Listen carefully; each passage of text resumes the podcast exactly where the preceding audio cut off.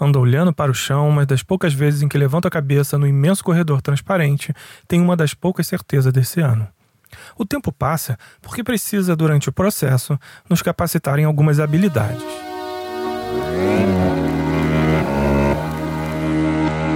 A principal delas entender que as pessoas se repetem.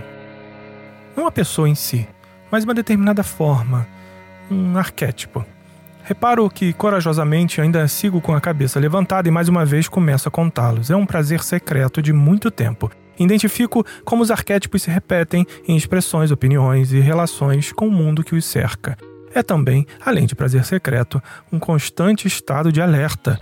É que, sem cuidado, eu posso confundi-los.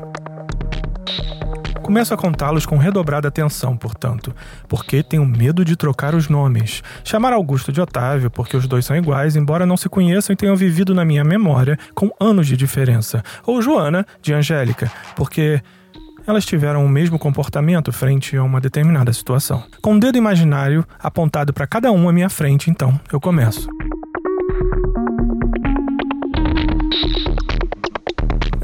O ogro tosco que tenta passar algum refinamento. A ressentida, que se faz de simpático. O, ali, o antipático que é só e tão somente reativo e inseguro. O profissional em ascensão e sem um puto no bolso, mas que tenta mostrar que já chegou lá. Alguém que já chegou lá e nunca vai perceber porque deixa que os outros o apaguem das fotos oficiais. O gênio desatento que passa apenas por desatento. O desatento que não deixa qualquer marca na história porque, bem, é desatento.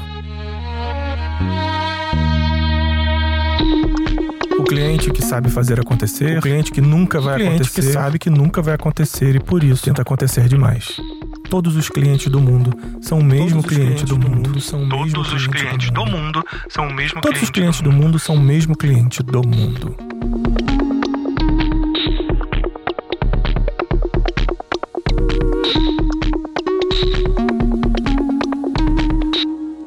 A lista, a cada dia que passa, fica mais infinita com o perdão da hipérbole. Tanto que penso que poderia ser interessante para o projeto mauroamaral.com registrar essas estranhas biografias de prateleira que a todos podem servir em algum momento. É como se montasse uma imensa loja virtual, onde você seleciona sua biografia ou identidade e se encaixa nela já vem completa, com acessórios de fábrica e começa a funcionar assim que você a veste. E com uma promoção incrível, você pode ter várias em sua casa e ir trocando de acordo com o look do dia. Look do dia falastrão e começa a falar por aí. Look do dia, o introspectivo que tem conteúdo e coloca a mão no queixo e semicerra o olhar. Look do dia, o descoladinho da vez e solta umas gírias fora de contexto. E por aí vai. E já que você veio aqui, falemos do primeiro biografado. Ele está aqui porque está aqui há muito tempo, mas dele poucos sobraram em atividade. E você agora vai entender por quê. O projeto mauramaral.com apresenta a série Biografias inventadas e provisórias de arquétipos que andam por aí. Capítulo de hoje: O plantador de mato do mundo digital. Mas antes, sete recados. 1. Apresente o projeto moromoral.com para sete amigos que nunca ouviram falar de podcast ou desse podcast especial. 2. O programa está disponível nos principais agregadores de podcast, mas no iTunes seria bem legal se você desse cinco estrelinhas e fizesse um review. Assim o programa chega a mais gente. Eu espero, vai lá. Isso. 3. Temos um grupo de distribuição de conteúdo no qual publico bastidores do programa durante a semana. É só acessar em mauramaral.com/direto. 4. Comente em programas antigos para que eu saiba como os temas estão impactando o seu dia a dia. 5.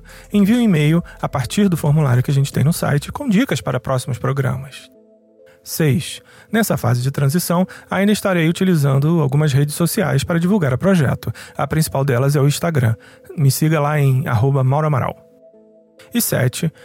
Eu divulgo ainda muito pouco, mas você pode colaborar com o projeto moroamaral.com a partir do PicPay. PicPay é um aplicativo nacional feito aqui no Brasil, uma espécie de carteira digital que é, com a qual é muito fácil você trocar dinheiro em todo mundo. Aqui em casa, por exemplo, a gente usa quando as crianças estão na escola, precisam pegar um Uber, assinar o Spotify, etc. E o que é legal é que a cada vez que você faz uma compra ou indica o PicPay para alguém, é, o dinheiro que você gasta volta para você na forma de um troco que eles chamam de cashback.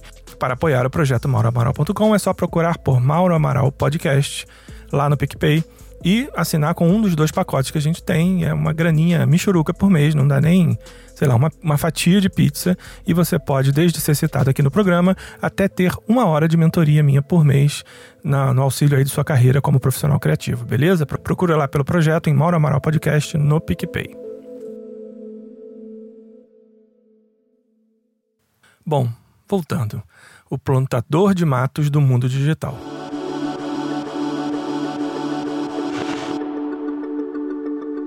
Quando você começou a baixar os primeiros discadores gratuitos no UOL e do IG, o plantador de matos já tinha conta de BBS, e com algum esforço criativo da sua parte, ele era até mesmo já um CISOP.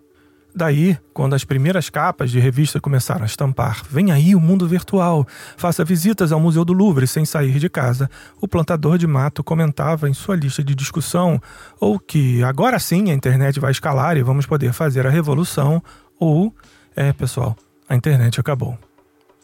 E o mesmo se repetiu quando os primeiros jornais chegaram online, que a Amazon vendeu o primeiro livro, ou então quando o GIF ancestral de todos os GIFs piscou pela primeira vez em um site do GeoCities. IRC, ICQ, e Mule, o plantador de mato, viu tudo isso sentado em diversos tipos de empresas, na frente de monitores de tubo amarelos, de monitores pequenos e quadrados e telas gigantes da espessura de um dedo médio. Dedo médio que, aliás, ele levanta mentalmente às vezes, quando percebe que sempre sabe o que vem como próxima onda, e quando isso acontece, já está de olho na próxima coisa. E em outra, e às vezes até em duas.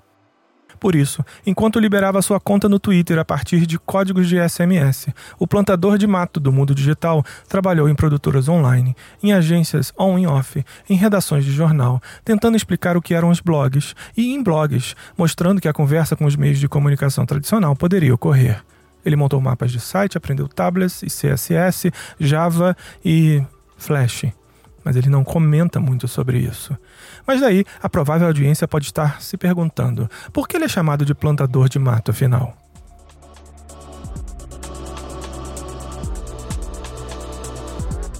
Simples.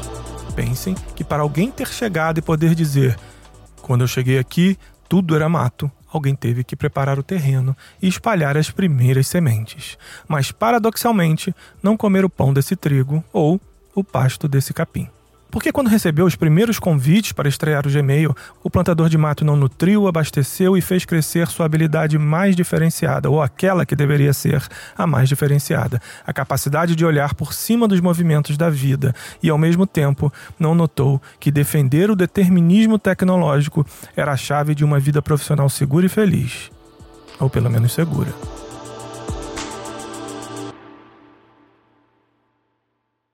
Parêntese. Determinismo tecnológico é uma espécie de desvio conceitual que atribui a evolução linear da tecnologia como causa e não como uma consequência das mudanças sociais, econômicas e políticas ao nosso redor.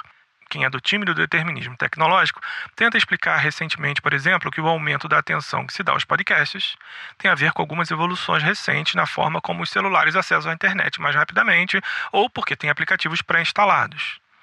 Mas, na verdade, tanto isso quanto a ascensão dos podcasts fazem parte de um estado de coisas ainda mais complexo, que pode envolver desde o cansaço das timelines até a redescoberta de um determinado tipo de discurso. Mas, sem adiantar os próximos programas, vamos voltar a fim do parêntese.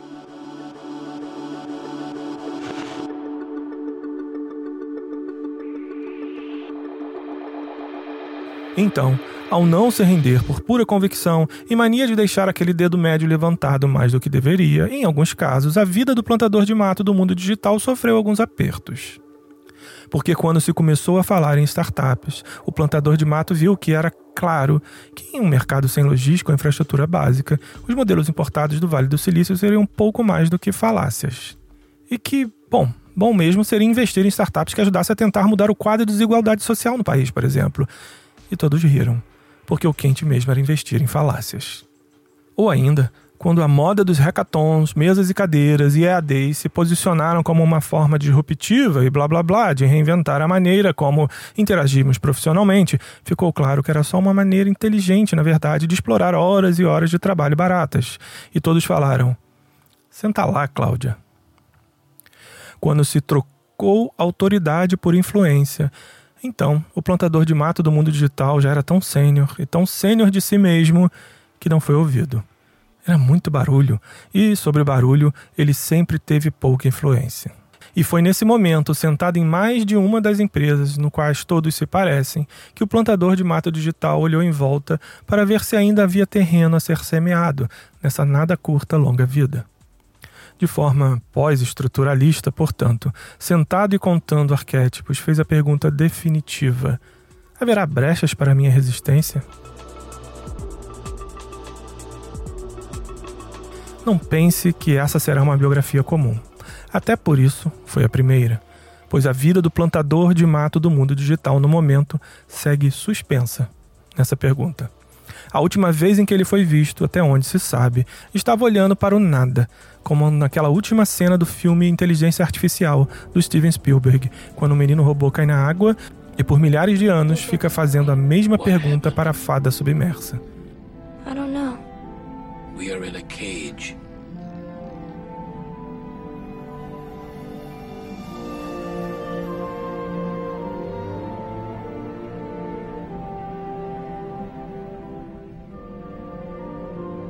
Fairy.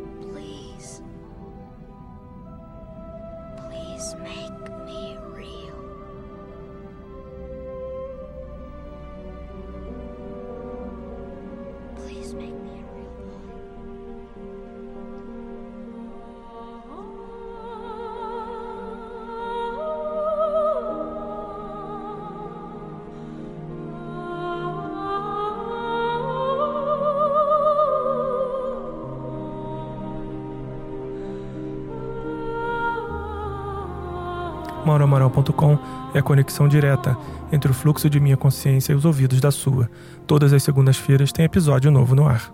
O podcast está disponível em todos os principais agregadores, sempre procurando por MauroAmaral.com. Siga no Spotify, dê cinco estrelinhas no iTunes, nos encontre no Google Podcast, Pocket Cast ou onde mais curtir ouvir histórias em áudio. No site que hospeda o programa, você encontra ainda o link para a nossa newsletter e para o grupo de distribuição de conteúdo. É só digitar mauramaral.com direto. A nossa rede social prioritária é o Instagram. Procure por arroba mauramaral e acompanhe os bastidores durante a semana. Eu ainda respondo e-mails em eu sou arroba.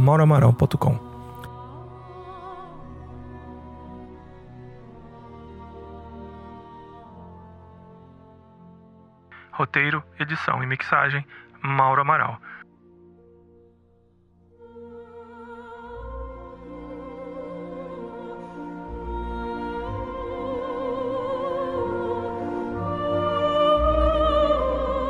Penso número 10, gravado em 16 de setembro de 2019.